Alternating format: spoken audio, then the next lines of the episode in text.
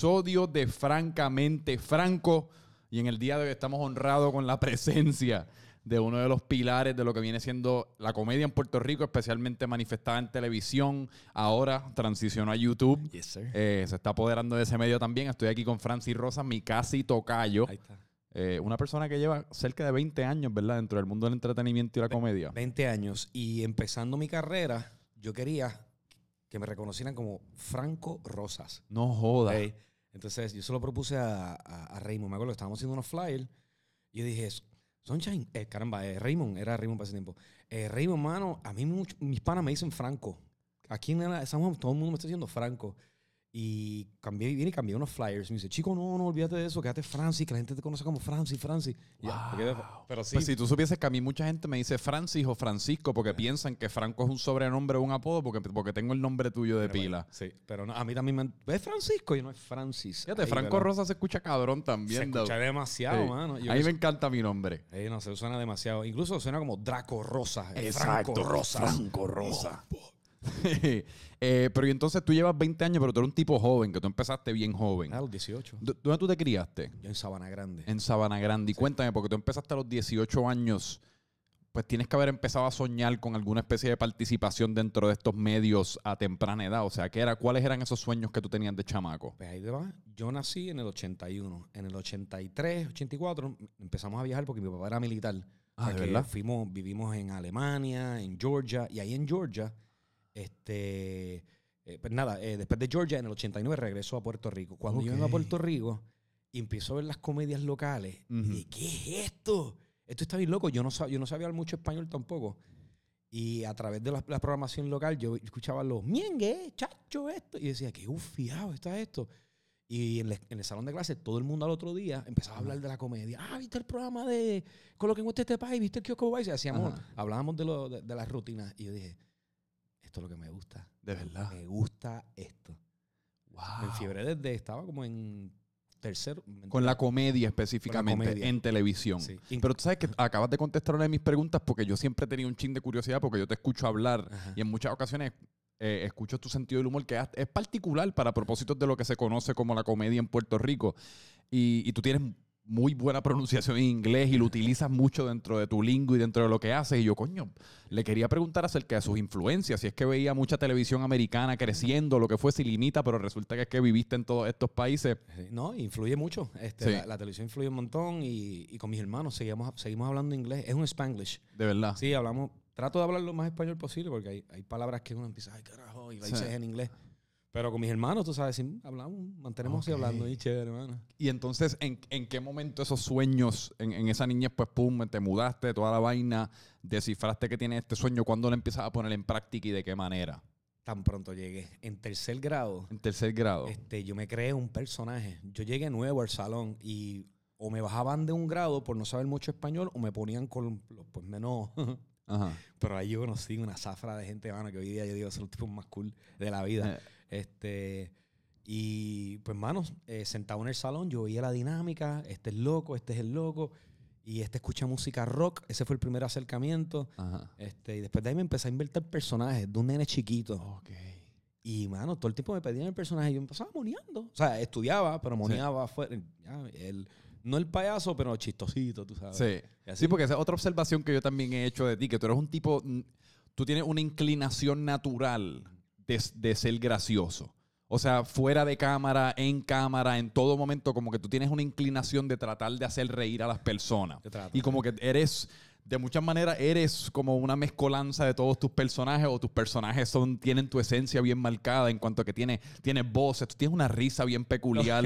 Sí, tú tienes una risa bien peculiar. Y esa pero- risa ha cambiado, porque yo no me reía así antes. No. Bueno, yo estoy escuchando, a veces veo videos así viejos y 2012 fue que más o menos empecé a reírme así, porque ahora me pasó. Sí. Fí- si tú- cuando yo la escuché, una de las primeras veces que escuché esa risa, yo, coño, me parece que es posible que esa risa es como, de alguna manera, un- un- como, como ficticia, como un, un acto, y después, Ajá. y la sigo escuchando y la sigo escuchando, y yo no, resulta que es que el tipo se ríe así, Sí, sí. en todo Se me momento. pegó, no sé, y se quedó ahí, brother. Pero que tú, es, pero que es curioso que tú siempre has tenido esa inclinación de ser el, como quien dice, el payaso de donde, de cualquier situación en la que tú estés. Porque yo, yo me, me identifico mucho con eso y yo creo que muchas, muchas de las personas que están en estos ámbitos creativos, especialmente con cosas que tienen que ver con comedia, se, tienen ese mismo gen. Sí, eh, trato de.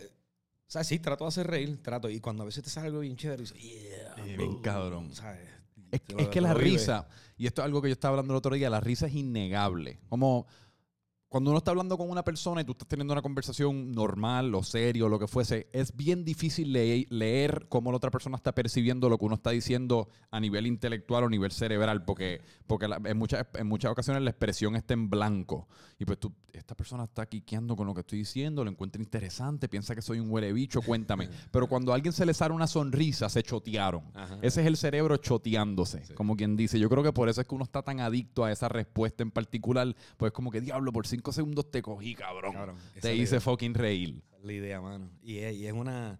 Y te da un boost salvaje. Es como cuando vas Sí. a comenzar un show, estás cinco segundos antes, digo, estás todo el tiempo cagado antes de. Ujú. Pero cuando subes y dices tu primera línea, que esperas que sea la primera, y todo el mundo empieza a reírse y te dice, ya, Ya.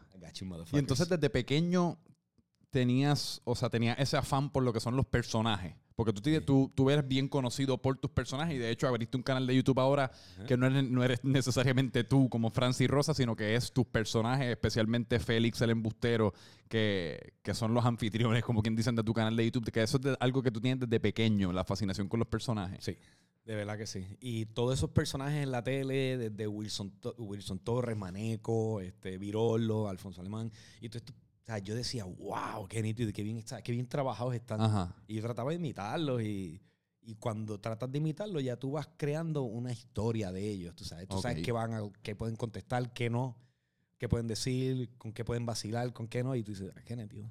Mm. Que- A mí. Fíjate, a mí los personajes siempre me han parecido curiosos. Yo nunca, no, no puedo decir que nunca como que me he dado la tarea de crear uno. Eh, pero cuéntame, ¿qué, qué, ¿cómo tú creas un personaje? O sea, ¿cuál es ese proceso ahora ya más de adulto que lo tienes un ching más talado? O sea, ¿cuál es, cuál, cuál- es ese proceso? Mira, este, son cosas que veo. Son detallitos que veo. Ujú. Pero a veces los dejo pasar. Un ejemplo, mira Félix, cómo fue creado. Conozco a esta persona que realmente es un embustero. Ajá. Ah, O, o simplemente estás teniendo una conversación y la persona entra y todo lo que tú dices él lo ha hecho. O, Sí. Y yo dije, "Diablo, este tipo es bien embustero. Que es una de las peores características que puede tener un ser humano. Entonces, hablo con, con Sunshine. Sunshine, mano, hay una persona que es así, así, asado, está bien confiado, nos reímos un rato.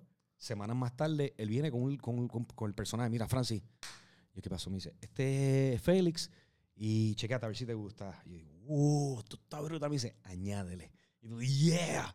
Y, mano, tan pronto salió ese personaje, ahí viene la, buscarle la ropa, la voz, que es lo último que yo busco.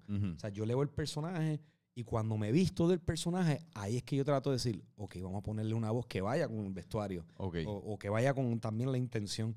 Entonces, como es un embustero, tú quieres escucharlo lo más pasivo, sabes, Yeah. sin hostigarte mucho. Pues por eso es así, como que trata de, mira, mano, en verdad. Que le coges la perita más que por la voz. Sí, bien cabrón. Pero, y, y- y- y viendo, o sea, hasta viendo el personaje y eso y, y escuchándote hablar del proceso de crearlo, es como, yo mismo me cuestiono como que si el embustero no realiza que es embustero, en verdad está metiéndote embuste. Esa es la belleza de un embustero de ese calibre. Sí. O sea que, si, porque en su mente no hay ese filtro de estoy diciendo una mentira eh, a propósito, sino que ellos genuinamente se creen todo lo que están diciendo y se creen que saben acerca de todo lo que tú estás hablándole. Así es, y si lo contradices, se encojona. O sea, si le dices, así- es verdad, no me insulte, no me insulte. Sí, bueno. eh, eh, Y, en- y entonces, pues, eh, has, has creado un canal de YouTube con Félix, con Félix el Embustero. Y yo estaba, o sea, yo he visto un par de los videos. Y me parece que, me parece, y, y corrígeme si me equivoco, pero me parece que mucho de lo que estás haciendo es casi como medio improvisación. sí. Como que, ah, pues ponte a grabar y yo voy a romper a hablar y que, que salga lo que salga y después lo editamos de una manera cinemática o lo que fuese. Pues mira, efectivamente, a mí me inspiró mucho esta serie de Trailer Park Boys, Oh, sí. The Office, que Sí. tú ves que estas escenas se ven bien, no se ven tan leídas, ¿sabes? Eh, parece improvisado. Definitivamente. Y es improvisado muchas de ellas. Y yo dije, yo quiero tratar eso. Ujú. Y como el personaje pues ya lo empieza a mangar, ¿qué, qué, qué va a hacer el personaje? Pues mentir. Yo dije, pues dale, me voy por esa línea. Entonces, cuando voy a grabar, efectivamente, mira, vamos a hablar de la caja de Conflay. Yo digo, ah, pues chévere, yo puedo decir que yo salí también en la carátula de, De Wheaties. De, de Wheaties, ajá, yo- Para, el, para el 89, me acuerdo. Empezaba, este, no, pero venían con fresas los que yo. Y me embuste, tú sabes. Sí. Y de premio adentro venía una galletitas, las rompías, pan, tenía una canica de oro. Tú sabes, después, dices, Sí. cabrón, porque tienes que seguir añadiendo. Pero Esa hay- canica de oro, pan, cogí y me compré un bunker. Que ahí tengo, o sea, y lo empata todo. Sí. Ese tipo es... Pero es que y- y improvisación es algo que, que tú has ido, o sea, es, algo que has ido perfeccionando con el tiempo y como llevas 20 años en televisión y eso, pues ya te sientes más cómodo con eso. Pero a mí personalmente. Eh, cuando yo voy a grabar cualquier cosa, por alguna razón, yo todavía estoy bien de la mentalidad de que a nivel cerebral tengo que saber bien cabrón lo que quiero decir y de la manera que lo quiero decir, porque a mí me gusta ser eficiente con mis palabras. Y si de- me salgo de ese libreto, como quien dice mental, porque nunca lo escribo tres carajos, me tilteo y tengo que volver a empezar. Pero ese concepto de improvisar, yo creo que, y quizás lo hago porque el improvisar le da miedo a uno y es Sí. como que le- te- me tengo más seguridad tenerlo prepa- eh, al tenerlo preplanificado. Sí, es para no improvisar sobre lo improvisado. A veces una guía es suficiente. Ujú. Pero sí, este, pásame, pásame. Puede pasar también que a veces juro que me la voy a comer con algo improvisado y... Sí. Pero para adelante tienes que, tú sabes. En el remix improvisan mucho. Sí, salen, salen muchas cositas. Claro, está la guía, pero sí se improvisa un montón. ¿Y, y te ha pasado en par de ocasiones que te quedas simplemente en blanco o has tenido algún momento como que, diablo, yo estoy en televisión aquí y no tengo absolutamente nada Sí. focoso que decir? Ha pasado, pero ya es algo, ya es un instinto que tú pescas en la mente si, si, si te queda algo más o no, en milésimas de segundo, dices, no me queda más, pues terminamos aquí. Ok. Se acaba. A veces sh- short and sweet es mejor que extenderte, extenderte en, Sí. en un, en un concepto y pues... Pero qué difícil es, es como es llegar a ese entendimiento, ¿tú no crees? Porque a veces uno me pasa a mí un montón que yo soy, yo soy una persona que sobreexplica. Ajá. A veces yo te digo, mano, fui a, a, qué sé yo, me siento de tal manera. Entonces te lo digo de otra manera y te lo digo de una tercera manera, casi como para que me... Sí. Yo esta inseguridad de que quizás no estás entendiendo de la manera original que te lo dije, así que déjame, déjame explicártelo de seis maneras para que lo entiendas. Sí. Eh, cuando a veces los mejores chistes son una oración, son cositas que, o a veces es una mirada, Ya. es, un, es una expresión, lo que fuese. Pues yo, eso es lo que dice lo de las miradas y eso, eso lo atrapé mucho viendo estas comedias de, de Estados Unidos y decía, bueno, esto está genial. Ujú. Y gestos, tú sabes, y por eso ahora uso mucho los gestos. Mira cámara, el, el timing, el, ya tú sabes cuándo contestar, pues es como si fuese una canción Sí. y tú quieres caer a un beat, tú no quieres que se rompa esa cadena. Hay un beat- la comedia es música, de muchas maneras. La comedia es, ok, tú me estás hablando cuándo es que yo voy a intervenir, o tú de- de- de- eh, paraste de hablar cuándo es entonces, cuánto dejo que ese silencio respire, cuándo entonces yo vuelvo y te, te, te contraataco. Es, es un, y si lo haces más, y, y la, la audiencia lo siente. Sí, La audiencia lo siente como que esto es un, aquí, hasta aquí está ocurriendo un baile verbal. claro. Y el contacto con tu compañero, porque tú también respetas ese ritmo de él. Sí. Y uno, y uno lamentablemente va a la velocidad del más lento. O sea, que un poquito chabón, si la persona, que comediante con el que está interactuando va lento, casi siempre, naturalmente, uno actúa a la velocidad del- de esa persona. Sí. O sea, que tú tienes que ir a su pace o viceversa. Y tú ves la intención. Es como cuando alguien te está hablando que tú no quieres interrumpirlo. Sí. Por, por ejemplo, ese sí, ves que va ahí, tucu, tucu, tucu, sí, tucu, tucu, tucu, sí. O sea, que no es... Es un ritmo, mano, es un ritmo que... No, y a veces el jodido sí, yo, yo me digo a mí mismo, cabrón, has dicho sí ya 25 No, veces. pero no, brother. pero- no, pero después yo, yo escuchándolo para atrás es como cada dos segundos. Sí. Sí. Y yo, cabrón, o sea, no sé si todos los sí son necesarios. Yo creo que la, la gente puede escucharlo con sus propios dos oídos. Pero si fuese un, un libreto y tus sí eh, fuesen escritos así, Sí. pues estás on cue, tú sabes. Estás on cue, estás ahí. Eh, Y, y es, simi- vo- volviendo a la analogía del baile, también similar al baile, ¿cuántas veces tú no, sales, tú no sacas a bailar a una muchacha? Es como que, coño, no.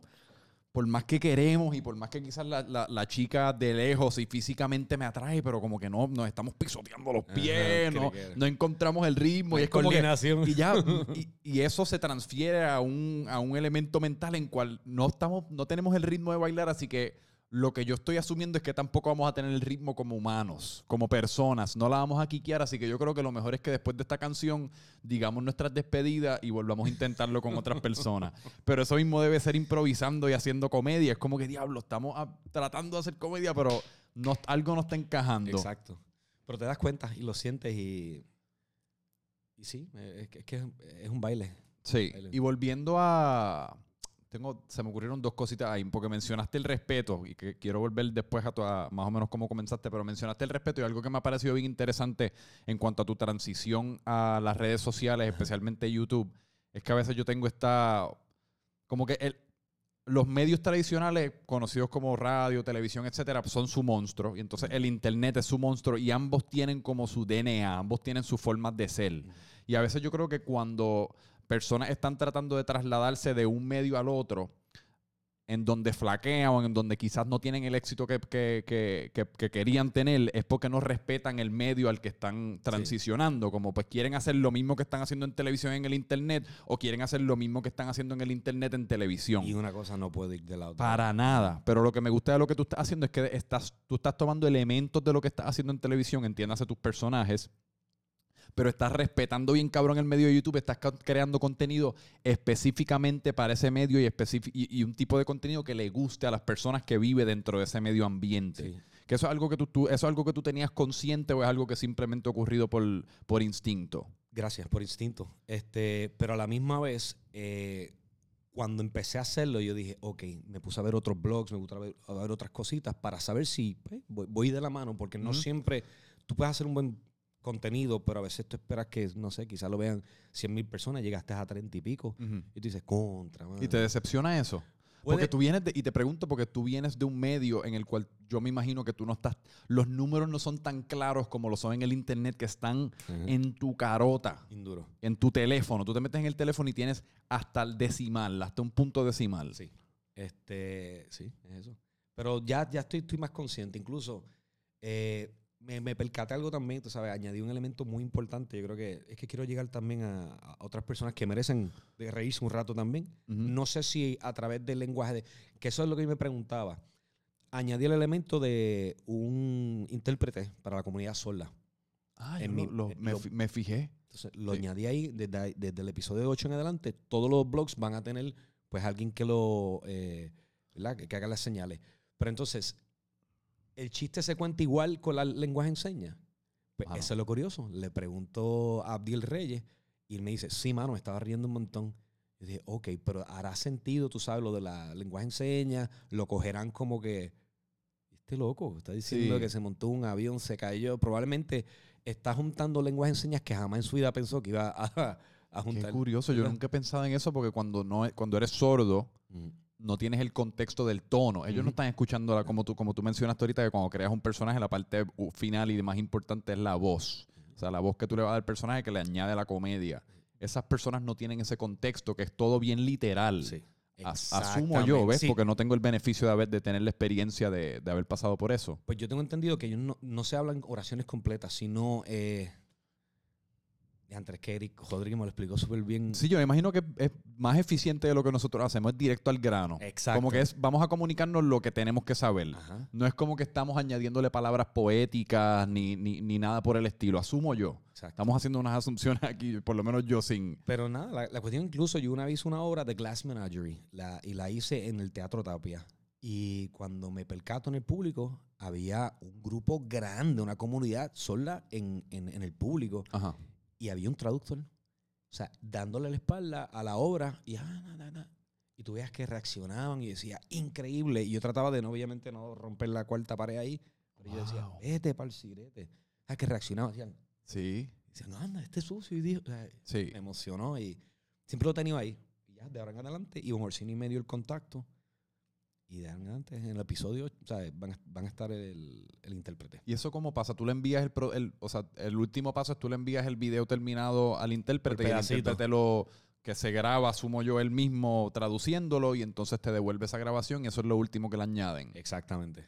Wow. Me da por el pedacito. Mira, ve trabajando esta parte, este episodio, este segmento. Y así mismo. Qué curioso. Y eso es algo, fíjate, yo no me había, yo no me había percatado tanto acerca de la importancia de ese, elemen- de ese elemento añadido en una producción audiovisual hasta, hasta estas últimas elecciones.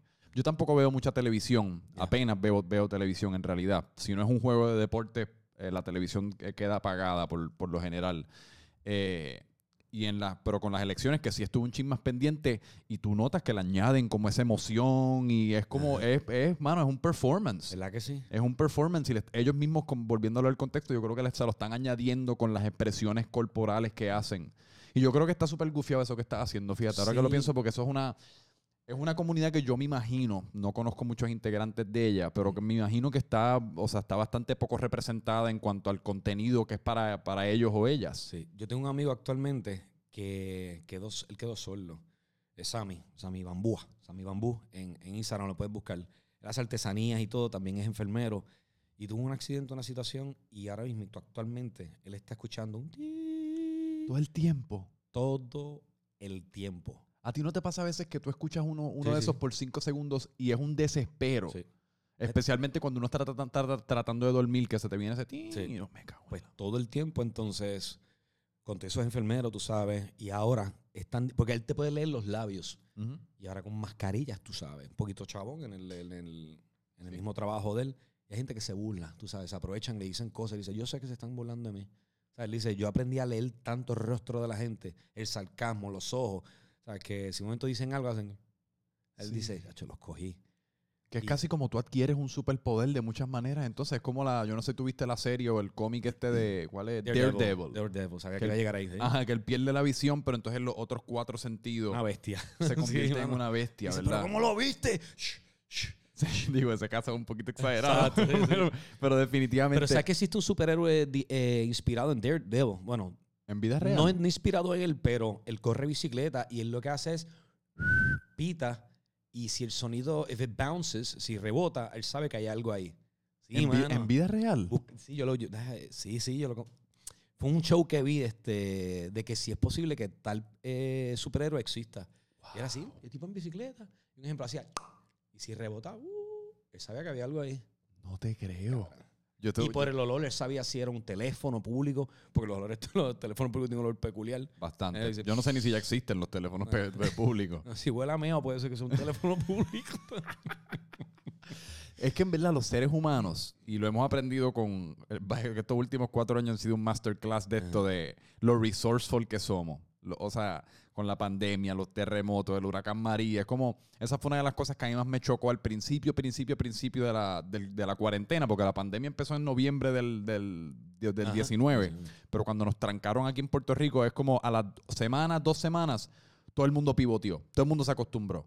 Ah, pues que si podcast, vamos, vámonos para Zoom. Que si esto, pues Ajá. empezamos a trabajar virtualmente. Es como un- uno casi como que you don't lose a beat. Somos tan resourceful que a veces es casi como no- es contraproducente en el sentido de que pues seguimos hacia adelante y no nos tomamos una pausa para evaluar cómo nos estamos sintiendo con las situaciones actuales porque we just keep pushing. Tiramos para adelante. Y Tiramos para adelante. mucha gente se ha hecho el triple de exitoso a través de esto, o sea, de la pandemia, el triple, o sea, y hasta conexiones. Y yo he visto Sí. mucha gente que ha crecido, nacido en, en las redes y yo digo, anda, Barcirete, Sí. ve, cero comfort. Vamos a, le- mucha gente le metió. ¿Cómo ha sido para ti como, como participante de, de televisión y de, en- de radio y de todas estas vainas? ¿Cómo, ¿Cómo fue especialmente esos primeros meses de la, de la cuarentena? Bueno, jodón, porque no estuvimos, no estuvimos al aire en lo que, ¿verdad? Identificaban bien si podíamos estar o no podíamos estar en un estudio todos juntos.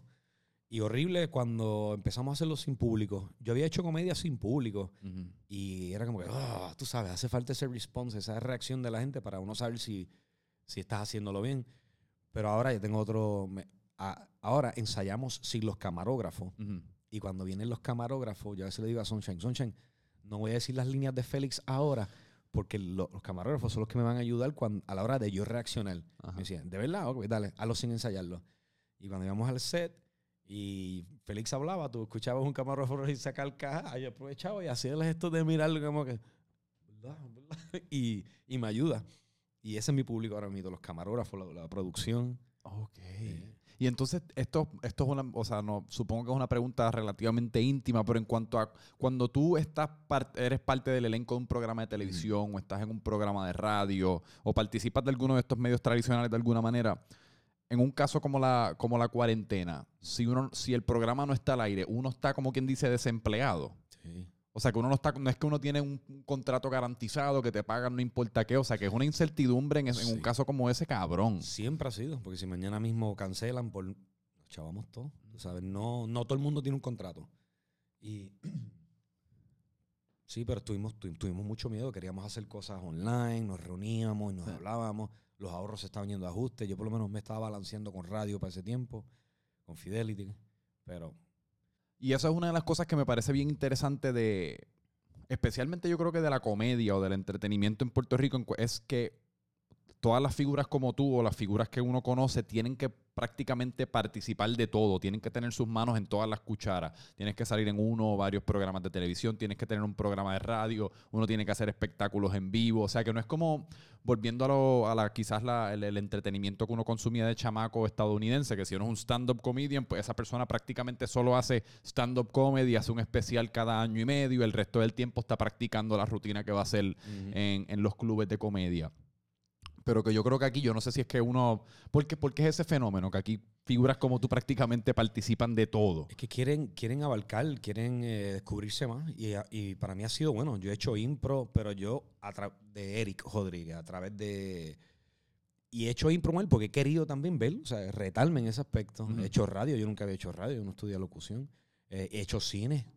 O sea, yo digo, anda, para el silete. O sea, yo he tratado de decir, oye, para, para, para todo esto uno castea quien realmente te escoge es el que, el te va a, el que te va a pagar. Ajá. O sea, no es como que, ah, como es Francis, pues va a entrar. No, pues sí. Yo he ido a mil castings. ¿De verdad? Y adiós, goodbye, tú sabes. Y sí. gente que ni me conoce que, que no. O que sí, o entra, pero no sé quién eres, pero felicidades de que te ganaste el personaje. Uh -huh. Tú sabes, eh, se feliz, pero... ¿Y qué es lo más que te disfrutas hacer? Ah, bueno, eh, televisión. Definitivamente. Sí. Teatro es un éxito, me encanta televisión. Cine, me gusta el, el resultado, pero es tedioso. Sí. Tacho, es largo, largo, la, la film, tacho. Pero uno, depende, si tienes un elenco, la pasas bien, el día pasa rápido. Sí. La última que hicimos, los food troqueros, con. Hay un elencazo, mano, y.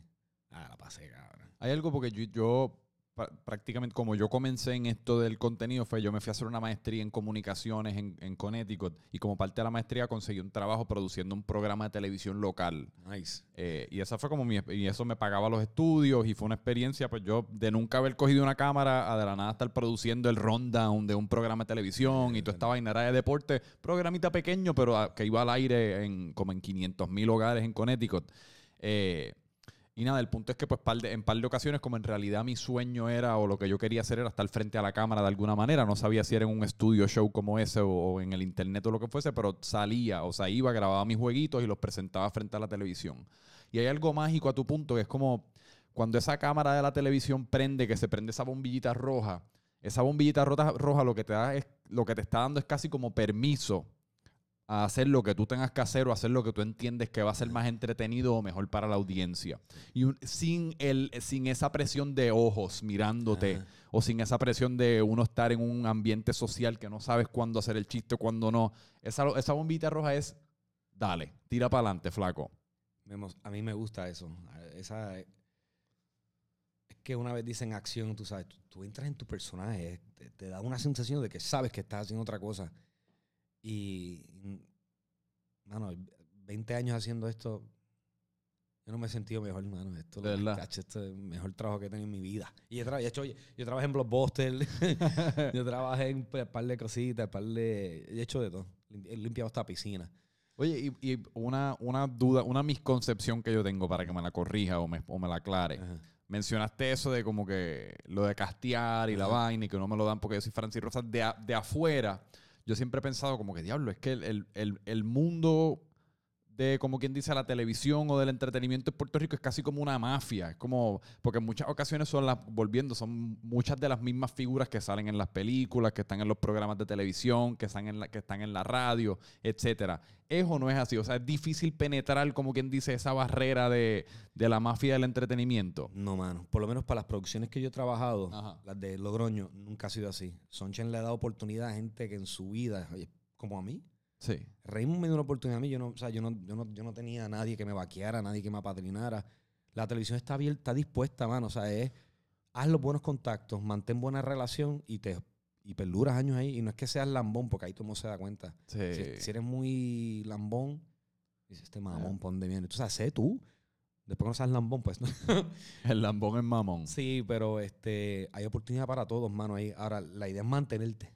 Porque hay mucha gente que se desespera. Yo, yo para cobrar un buen cheque estuve años. De verdad. Tuve años, pero yo decía, lo que me gusta, mano. Eh. Y ahí estuve y yo sabía, y yo lo decía, los productores a veces preguntaban, ¿qué, qué tú esperas de aquí? Yo, un día tener mi propio show. Se reían y yo, ah, bueno. Yo, yo sé que en dos años yo, en dos años yo me voy a reír. ¿Y dudaste en algún momento de esos primeros par de años que todavía no necesariamente estabas cobrando los cheques que querías cobrar y era como, fuck, tengo 22, 23, 24 años que estoy haciendo, pivoteo, me voy a hacer médico, lo que fuese? Trataba de no pensar en eso. Igual quería seguir mis estudios, porque estudié en el Colegio de Mayagüez. Ahora, a la hora de pedir admisión en la UPR, pues se me hizo chabón porque no cumplí los semestres eh, necesarios para poder transferirme. Ujú. Yo dije, ok, ¿qué voy a hacer? Rompí a trabajar, hasta gente seguro fui. De verdad. Ah, eso tiene, eso, eso es el, ese es de los peores, ¿verdad? Fíjate, no, porque era, era sentado, mercadeo, básicamente leías todo lo que tenías que, que decir, te hacían Mm. una pregunta, tú ponías una palabra clave, te salía la respuesta y tú, ay, tú sonabas Ah, como si fueras el vendedor, papá. Entonces yo no lo leía así como bien leído. No, era como que, bueno, pues mira, la prima te cubre así. Eh, es que para mí vender está, eso es una, eso es un arte del cual yo no quiero parte. Yo hice, yo trabajé un tiempito eh, conectando a gente con trabajo. Yo estaba todo el día llamando a personas, mira, encontré tu resumen en el internet, déjame hablarte de una posición. Ajá. Y ese concepto como de llamar a alguien que no necesariamente te está pidiendo que lo llames y venderle. Sí. Y, Buenas tardes, señora. Sí, le hablamos de Caribbean Life American Insurance Company. Sí, para. Te cuelgan. ¡No me llamen, Sí. cabrones! Y tú lidiabas con eso, Sí. tú te reías. A ti no te pasa a veces que, porque yo soy uno que yo trato de no coger una, llam- una llamada de un número que no reconozco. Eso, o sea, es- eso es una regla bastante clara que yo tengo, porque si no tengo tu número, pero pues ahora uno está en esta vuelta y diablo, quizás me están llamando una agencia de publicidad o lo que fuese, pues déjame cogerlo. Y tan pronto lo coge y es como, saludos Franco, te hablan de. American Life Insurance, tú me cago en la madre. Y yo soy buena gente, así que yo no soy el que lo voy a colgar en la cara. Yo voy a estar contigo siete minutos y vamos a charlar y lo que fuese, pero voy a estar en, en mi mente cagándome en tu Sí. madre todo el tiempo. Ya me, ha pasado. Full me ha pasado.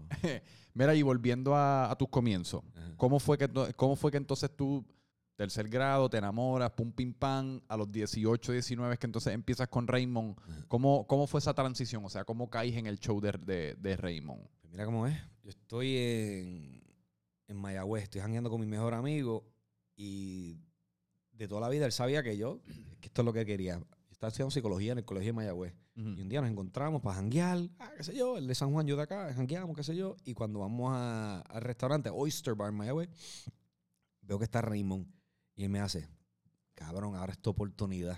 Él lo sabía. Me dice, ahora es que es. Y voy. Y vi para donde Raymond, mi mamá, un roundcito para la mesa. Y él, ah, oh sí, saludos, saludos. Unas coronas. Y me senté al lado de él así. Mano, y empezamos a hablar normal.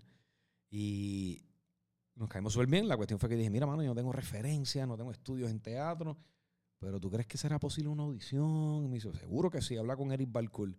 Voy donde Eric Balcour, que estaba me invitó a la mesa, me dio toda la información.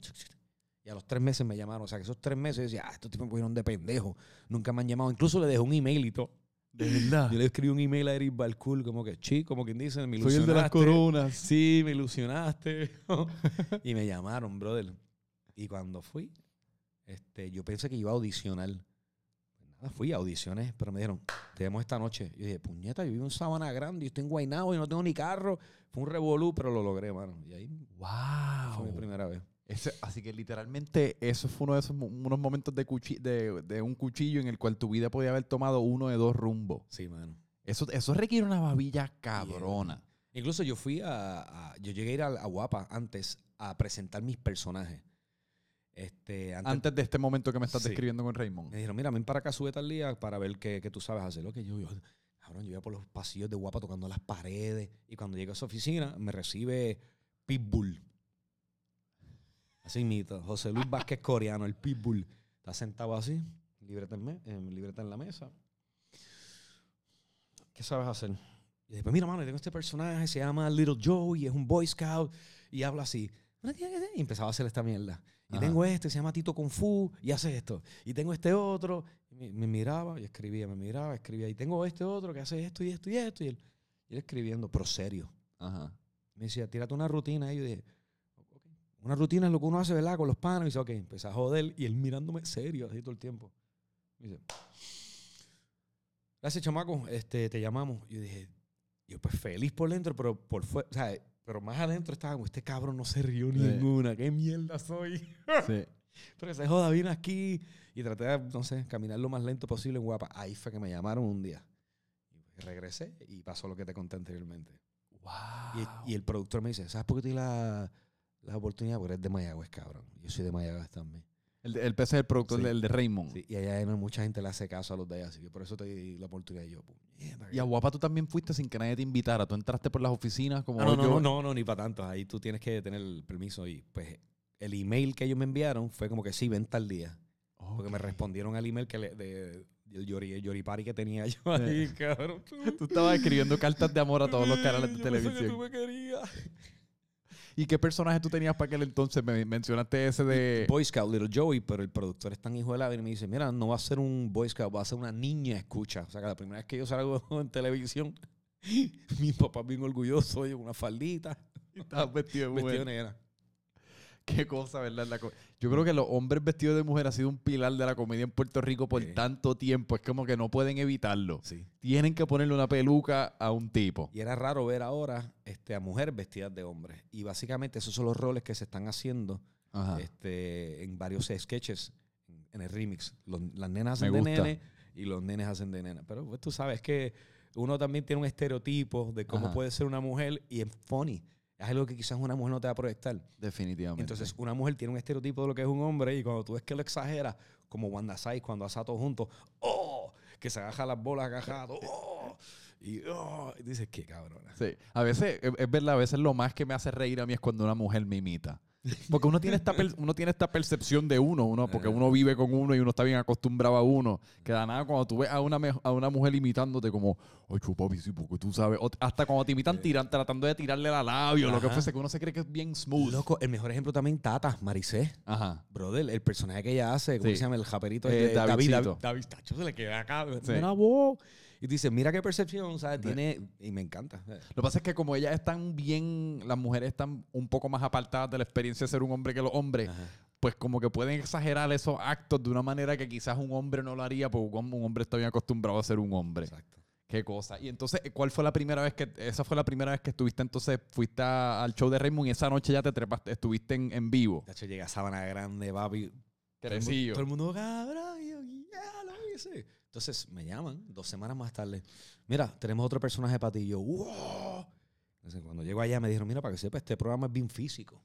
Aquí esto es a los Three Stooges, nos damos pescosas, nos ponemos el pie, tiramos contra paredes. Y yo, dale, Olvídate. lo que ustedes quieran. Ah, sí, pues, ah. Y Cuando yo proponía dos o tres anormalidades, me decían, incluso una vez propuse que eh, el machazo cogiera y me tirara contra un panel y, ¡pam! y cayera. Y todo el mundo, cabrón, ¿verdad usted va a hacer eso? yo, sí, sí, dale, dale, hazlo, hazlo. Brother, pero me cogió así, contra una pared. ¡Bum! ¡Bum! Cayó el panel.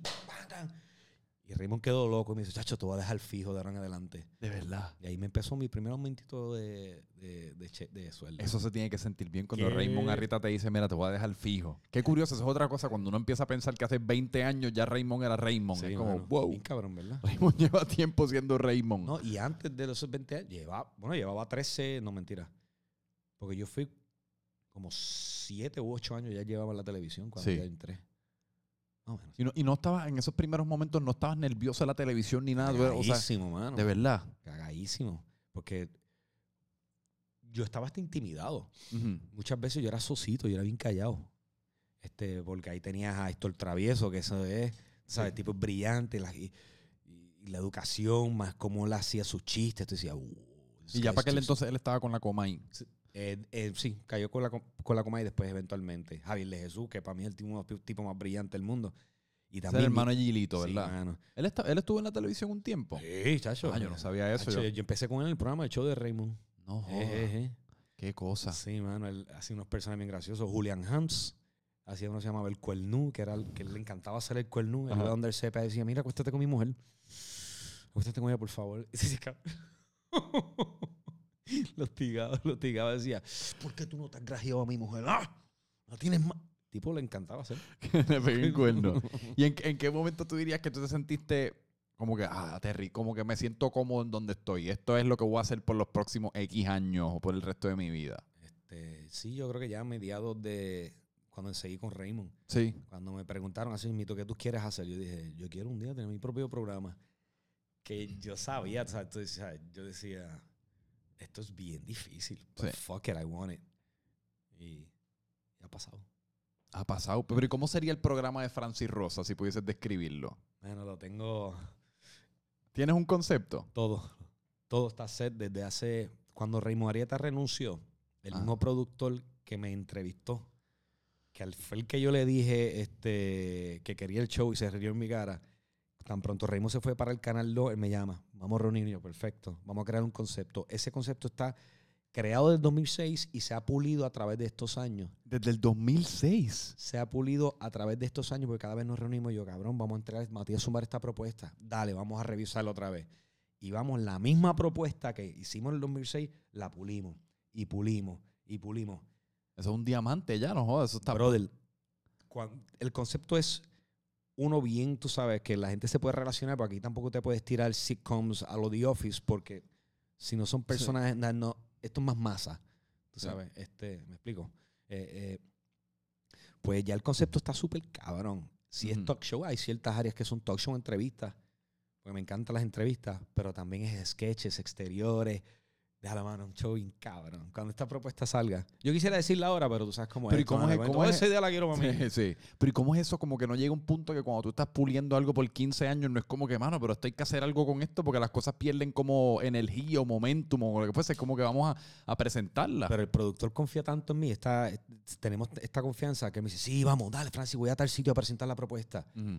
Y por ciertas razones, pues, tú sabes, han habido issues, pero no hemos tenido miedo. Hemos, hemos hecho la propuesta, pero quizás es que la hicimos muy temprano. Como que Mm. vamos a un build up un poquito más de credibilidad o que la gente, pues, te conozca un poco más, porque de momento en el 2006 Francis un show. Yo no, o sea, Sí. yo tampoco tenía Digo, mucho... tiene, tienes, yo creo que tiene su tiene sus pros y sus cons, ese tipo de movida, porque es como, por ejemplo, personas como el, el británico este James Corden, que nadie tenía, nadie tenía idea de quién carajo es, y a veces es, es refrescante cuando te meten cuando te meten un puño en la cara con alguien que no tienes idea de quién es y no, no sabes qué esperarte. Y es como, ah, mira, pues lo estás descubriendo libre de todo bias, como que no tengo ninguna preconcepción de quién Mm. es esta persona. Pero sí, cuando uno tiene ese tipo de... Especialmente en Puerto Rico, que Puerto Rico es, es- es pequeño y para vender algo, yo creo que hace falta quizás más ese tipo de reconocimiento de marca, como quien dice. ¿En qué momento tú sientes que tú empezaste como a... Como que diablo, yo soy como que medio famoso o lo que fuese, ¿me entiendes? Como... Ah, Bueno, es que nunca lo he visto así, es que yo- esa palabra a mí no me... No, no, yo lo entiendo, me- pero te lo pregunto porque no sé qué otra palabra utilizar eh, para describir el hecho de que la gente sí, como que que tú entiendas que el reconocimiento de quién es Francis Rose y quién tú eres por ahí, por ahí es como que bastante abundante. Yo creo que más bien fue cuando hice mi primer tour, hermano. Eh, eso fue 2013 por ahí. 2013, sí, do- 2012. Hice mi primer tour, tour, se llamaba Francis Rosas en Descontrol. Ajá. Y yo dije, pues deja ver si yo vendo salas. Choro de las vendí todas, 14 De verdad. funciones, repletas, a veces se repetía la, la función en un solo sitio. Ahí yo dije, coño, mano, la gente le gusta lo que yo hago porque 14 funciones solo. Bueno, sí, tenía mis compañeros. Tenía a Ale- Alejandro, pero era mi promoción. O sea, era... Sí, era, era tu nombre. Era tu nombre. Y se vendió. Yo dije, coño, mano, a la gente le gusta lo que yo hago. Dale. Y response, tacho. Y al final la gente, ah, qué cabrón quedó el show. De verdad. Entonces decía, dale, hermano. Ese es". tiene que ser uno de los mejores feelings, ¿no? El hecho de que tu nombre y tu cara venda algo, que no sea como quien dice ni un personaje, ni, un- ni el, el programa de Sunshine, ni, el- ni un nombre de un programa que sea un elenco, como que sea tu nombre en la cartelera con tu cara y que eso, eso es como una prueba de concepto, como que diablo, espérate, pues la gente, o sea, le, le agrada lo que yo hago Sí, personalmente. Vendí, lo hice. ¿Y cómo ha sido tu relación con la fama? Y te hago esa pregunta porque yo, por, yo he sido una persona tradicionalmente bastante insegura, yo he tenido mis, mis mierdas con depresión, yo tengo mis procesos mentales y yo a veces haciendo introspecciones he pensado que una de las razones, en, en el pasado pensaba esto, ya no tanto, que una de las razones por las cuales me atrae este medio, me atrae eh, el contenido, lo que fuese, era casi como en búsqueda de que no fama, pero la aprobación de las personas y el que las personas se disfruten lo que yo hago y el que esos números crezcan y el que posiblemente personas por ahí me, me detengan para decirme que admiran lo que hago. Estas son todas mierdas que uno se dice. Eso iba a sanar quizás ciertas inseguridades que yo tenía al mirarme al espejo. Pero ya con el tiempo he ido realizando que ese no es el caso y lo hago porque simplemente me disfruto hacerlo. Pero ¿cómo ha sido tu relación con, con ese reconocimiento de miles y cientos de miles de personas o con la fama? Pues te voy a ser bien honesto, mano, y excelente pregunta. Porque cuando yo era pequeño, yo lo quería por el hecho de jugar en televisión. Y sí, ser reconocido, pues eso, eso es lo que viene después. ¿no? Eso- eso- pero yo lo que quería era estar ahí, que la, hacer reír a la gente. Y si yo hacía eso, claro, me iba a sentir súper. Cuando yo estaba en la escuela y yo te hacía reír, a mí me ha causado satisfacción. Sí. O sea que esto lo de la fama, más bien yo lo, yo lo veo hasta... Yo he podido lidiar con ella normal si yo he estado inseguro en medio de la fama. Ujú. Porque hay muchas cosas que yo me aguanté en, en hacer simplemente por la inseguridad. O, O como, sea- como- o sea, pero como qué tipo de cosa. Hermano, eh, recuerda que como, como uno de la farándula, pues a veces te pegan ciertos bellones o te ponen en un en una posición que tú dices, diantre, qué incómoda, me debería defender porque no es Mm. cierto, pero si entonces lo hago, van a decir que soy un pendejo, total, tú sabes. Y eso me ha creado inseguridad quizás hasta de contenido para subir. Mm. Pero eso fue un tiempo. Ya, ya yo sé, o sea, ya yo sí. Ya yo sé cómo corre esto. Sí. I don't care. Esto, es- yo sé que a la gente le gusta, yo lo voy a seguir haciendo. ya, estás, ya estás un poco más acostumbrado. Sí, mano, tú sabes. Pues, si no te gusta, pues no lo veas. Sí. yo lo Digo, pongo y, así. es, y es un, yo me imagino, eh, porque lo veo yo a mucha menor escala, como uno se acostumbra, pero de igual manera como que si uno, o sea, uno va subiendo escalones dentro de este, dentro de este mundo, y por escalones me refiero a que el público que uno tiene va creciendo, las vistas que uno, que uno va recibiendo van creciendo, y pues uno se acostumbra y hace paz con el hecho de que es una montaña rusa y algunas cosas van a tener mejor recepciones que otras, Ujú. pero cuando algo de la nada tiene una recepción que va bastante por debajo de tu expectativa, es como de la nada te vuelve a, sacu- te vuelve a dar un, sacu- a un sacudón. O cuando alguien te comenta algo fuera de lo que estás acostumbrado a recibir en cuanto a algo, ne- en cuanto a algo negativo, te vuelve a sacudir, que es como uno- es una costumbre que evolucionando también. Sí. Eh, pero en tu caso en particular, como tú mencionas eso de la farándula, me ha- siempre me ha parecido bien interesante el cómo debe ser estar en medio de una de estas ciclos noticiosos de 24 horas en el cual todo tweet es acerca de algo relacionado a ti, en el cual todo post de Molusco es de algo relacionado a ti, Chente subió un podcast hablando de algo relacionado a ti, que es como, ¿cómo se siente estar en medio de uno de esos ciclos noticiosos de 24 horas? Tú quieres que pasen tres días, cuatro días, porque ya yo me he dado cuenta que un chisme en el país dura dos, tres días. Y ya. Y la gente quizás no se olvide, pero no, le, no, no están como que, ¿te acuerdas en el 2007 cuando Francia? Ya. Sí, Un tiempo que la gente se olvida y es bueno para uno también. sí. Igual. Estas son noticias, o sea, un ejemplo. Si yo me entero de que de Kanye West y Kim Kardashian se están divorciando, esas cosas así, tú dices, no me importa, pero sí hubo un momento en que yo Sí. estaba pendiente a ellos. sí. Tú dices, pues por lo menos me enteré. O sea, ah, ya, ya hasta uno acá. Entonces, cuando te pasan esas cosas a ti, tú dices, ya, ya, que pase esto. Yo quiero, quiero estar en paz. Quiero, tú sabes. Yo creo que el parte del problema es que uno, por alguna razón, el, el- lo, el lo morboso vende y lo, lo faranduloso vende. Entonces, dos, es como todas estas personas que hoy día, cada vez las personas, los creadores de contenido tienen que crear más contenido. Entonces, uno como consumidor de contenido quiere consumir más contenido. Y al consumir contenido, todo es todo. Porque la vida, en verdad, dentro de todo es bastante cotidiana. Así que hay que buscarle temas de conversación porque por alguna razón hablamos y, te- y si nos encontramos a alguien, tenemos que buscar de qué carajo hablar. exacto. Y pues todo esto, eso es lo que es. Nos da temas Sí. de que hablar por 24 horas, pero en realidad no nos importa. O sea, racionalmente nos puede valer verga el que X o Y persona haya hecho algo, a menos de que no sea algo súper grave. Y mañana nos mueve. Es entretenimiento del Sí, día a día, cotidiano. Hacer al final de año, poner la clase del 2021, las caras que hicieron papelones, vacilarte eso. Y ya. y ya. Pero que lo que me tripea de ti también es que en muchas ocasiones te he visto que surgen, eh, por ejemplo, lo estábamos hablando el otro día, que, que te surgen pequeñas, eh, pequeñas noticias en cuanto a que si subes una foto con una amiga tuya, que una fue Melissa Guzmán, que va a estar en el podcast próximamente, Eso sí. eh, la otra fue, ¿cómo es que se llama? Rebeca, Rebeca Tiago Tiago. y eso, y es como, pero tú te lo gozas en, en cuanto a que yo te veo que después tú sales en el podcast de Molusco hablando de la mierda, y es como que ya tú más o menos entiendes cómo funciona ese ciclo mediático y cómo también tú sacarle punta. Mira lo de Rebeca. Ya, que Rebeca va a decir, ¿por qué lo dijiste? Pero chécate, ¿no? Estamos en vivo Beach Club. Este, pues estamos planificando otro, otro shooting. Porque pues ella me ayudó a cambiar mi estilo, a mejorarlo, a pulirlo. Y yo dije, loca, pues dale, pero vamos a subirle a esos seguidores tuyos, chécate. Vamos a subir una foto. Y yo voy a agradecerte por existir en mi vida, porque en verdad yo te quiero con cojones. Tú eres mi socia. Sea, vamos a pelear con el que sea. Tú Ajá. eres mi socia y yo te quiero con cojones. Esa mujer me, me- me cambió, mano. Me, Sí. me ayudó. me- yo dije, vamos para allá.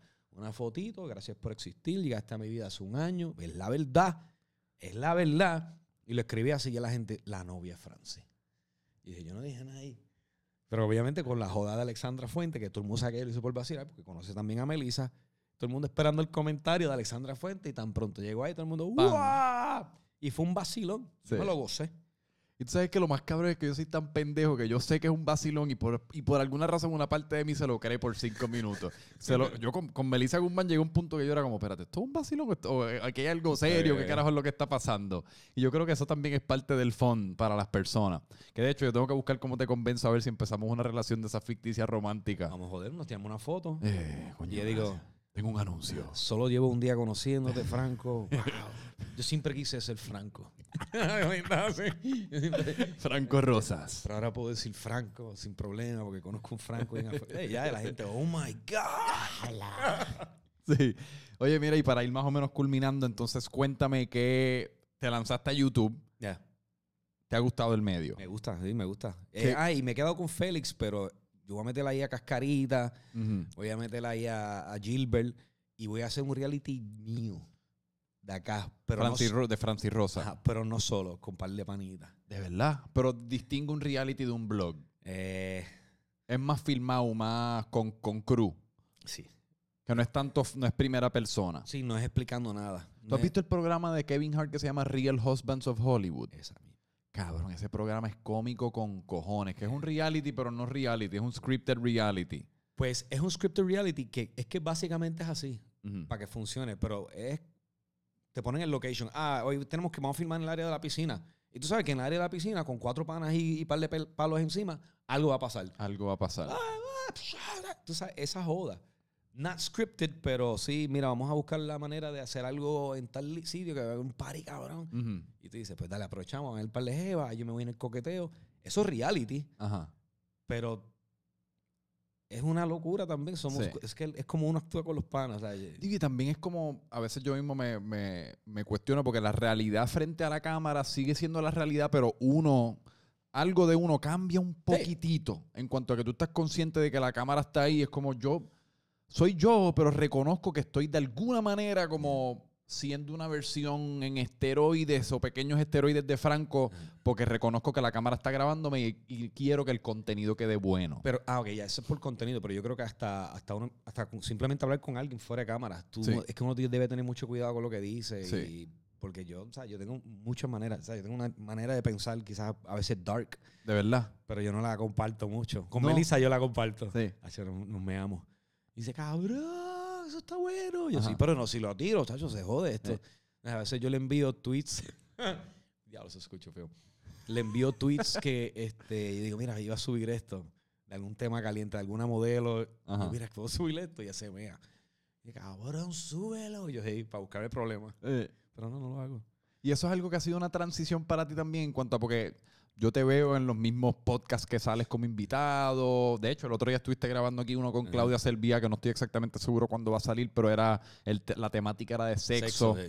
eh, y viniendo de un medio como la televisión, en donde no se puede hablar malo y pues hay ciertas temáticas que uno no puede tocar en su, en su, en su totalidad. Como que eso ha sido una transición para ti en cuanto a cómo muestro estos lados más auténticos de mí sin necesariamente meterme como en todos los problemas del mundo que vayan a poner mi trabajo en riesgo. ¿Cómo es ese baile? Pues es que lo acabas de describir ahí sí mismo. Este, tú quieres ser tú, porque es importante uno, ¿verdad?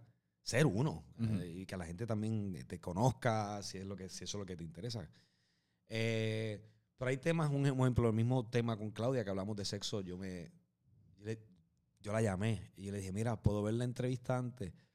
Porque yo sé que dije un par de cositas que quizás es too much information, demasiada información. Ya. Y no es algo como, como que me quiero dar en el pecho, ah, yo esto, no, no, ¿sabes? Sí. para cuidarme y no creo que sea necesario llegar a ese punto. Pero sí dije un par de cositas. que- Yo la tengo ahí en mi disco duro. ¿Ah, sí? Te la llevar. Yo le dije para editar. Ya como que. Sí. No, No, yo te- y eh, fue interesante verlo de, porque esa fue la primera vez que te estaba conociendo y verlo detrás de la cámara porque yo lo estaba eh, grabando. Y verte, verte es, ese, porque uno está en un podcast y el medio, se- uno tiene que seguir hablando. Ajá, ajá. Pero verte pensar mientras está hablando como, contesto esto, lo de qué manera lo cabrón, contesto, sí. qué hago, cómo, qué digo. Es- es- es- eso es lo peor. Y, uno está hablando mientras uno piensa. Y uno, y uno está pensando, pensando en qué decir, pero a la misma vez, puñeta, di algo, puñeta, di algo, puñeta, di algo. cabrón, este, Entonces, así que en el, en ahora en el futuro podemos esperar reality, más contenido de YouTube.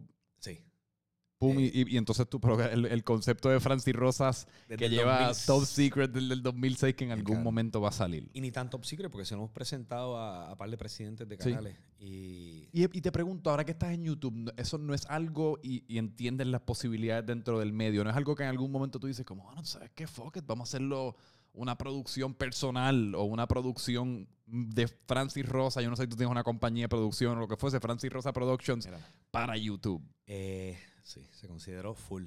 Incluso teníamos el location para hacerlo, pero la maldita pandemia. Este era el, el- el- el año de la pandemia, era el año de yo salir con todo eso y ya estaba aprobado. Ya estaba todo set. Ajá. Todo. O sea, no iba a hacer televisión porque yo decía, ah, no me van a dar, no me van a dar esta oportunidad en televisión. Fuck it, lo voy a hacer yo. Y el fuck it me vino también auspiciadores.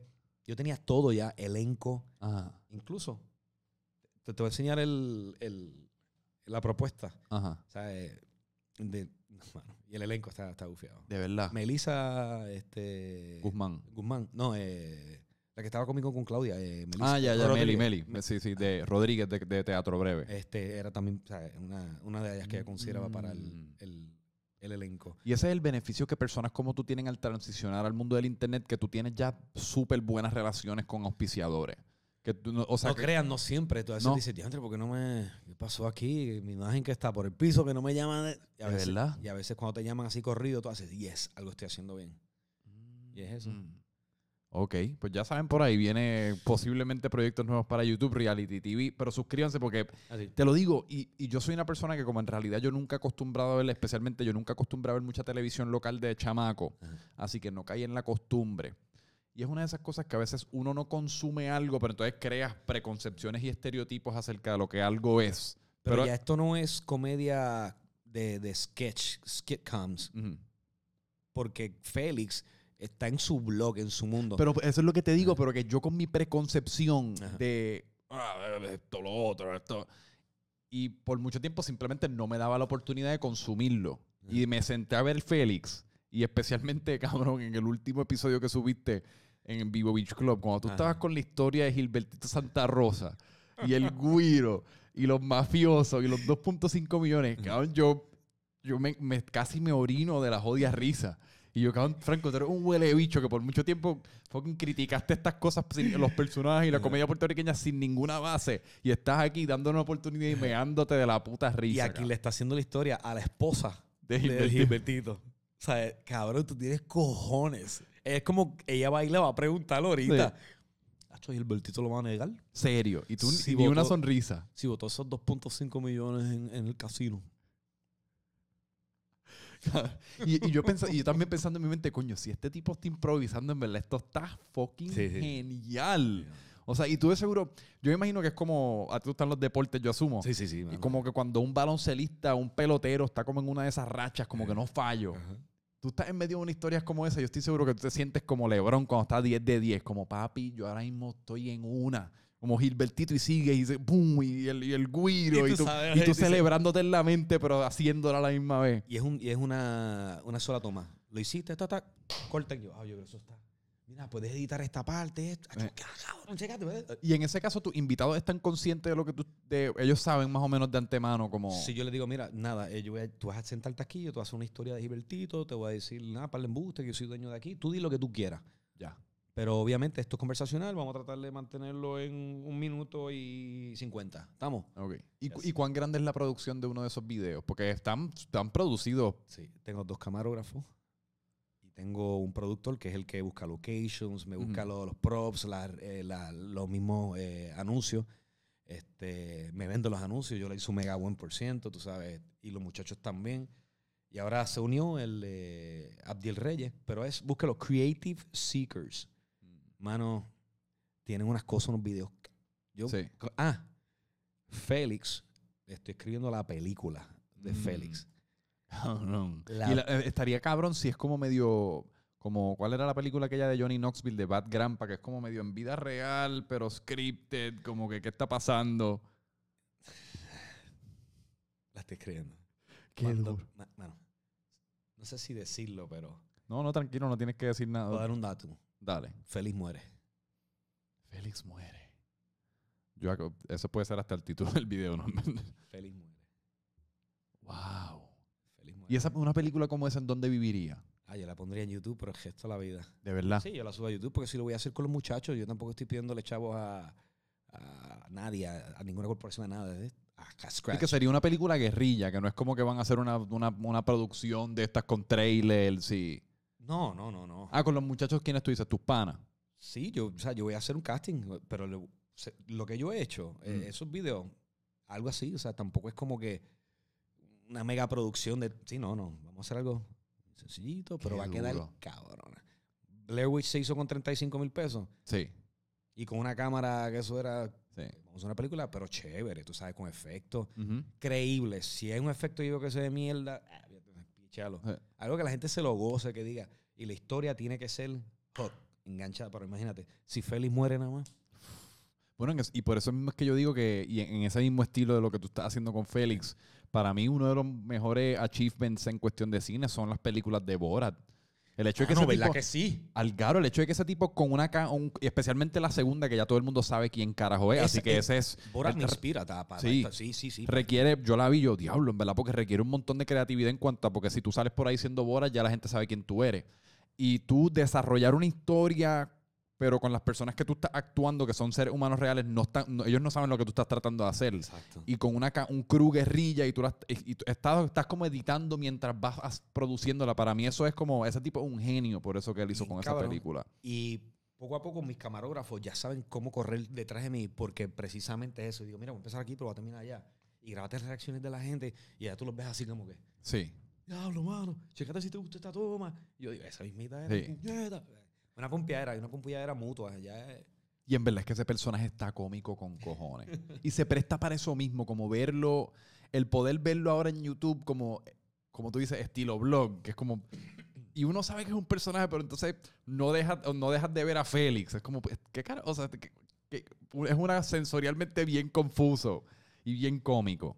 Pero voy- vengo con más, vengo con más cositas. Qué duro. Empecé con Félix para dar chévere, ya que era el personaje más, ¿verdad? Que más estaban pidiendo para ese tiempo. Pero Johnny Mostri también va a tener sus cosas. Eh. Voy a seguir jodiendo. Sí, una extensión de... un- es- ese es tu canal, que tú puedes hacer lo que te salga el forro. Exactamente. Qué duro. Pues, mano, pues gracias por tu tiempo. De verdad que estoy súper agradecido. Eres, mano, eres, eres un tipo cómico. Eres uno de los tipos más cómicos que conozco aquí en Puerto Rico y de verdad que te, te auguro mucho éxito. Admiro un montón lo que has hecho hasta el momento, genuinamente. El estar 20 años dando bandazos, tipo joven, empezar joven, eh, eso no es fácil. Eh, no es fácil. Que lo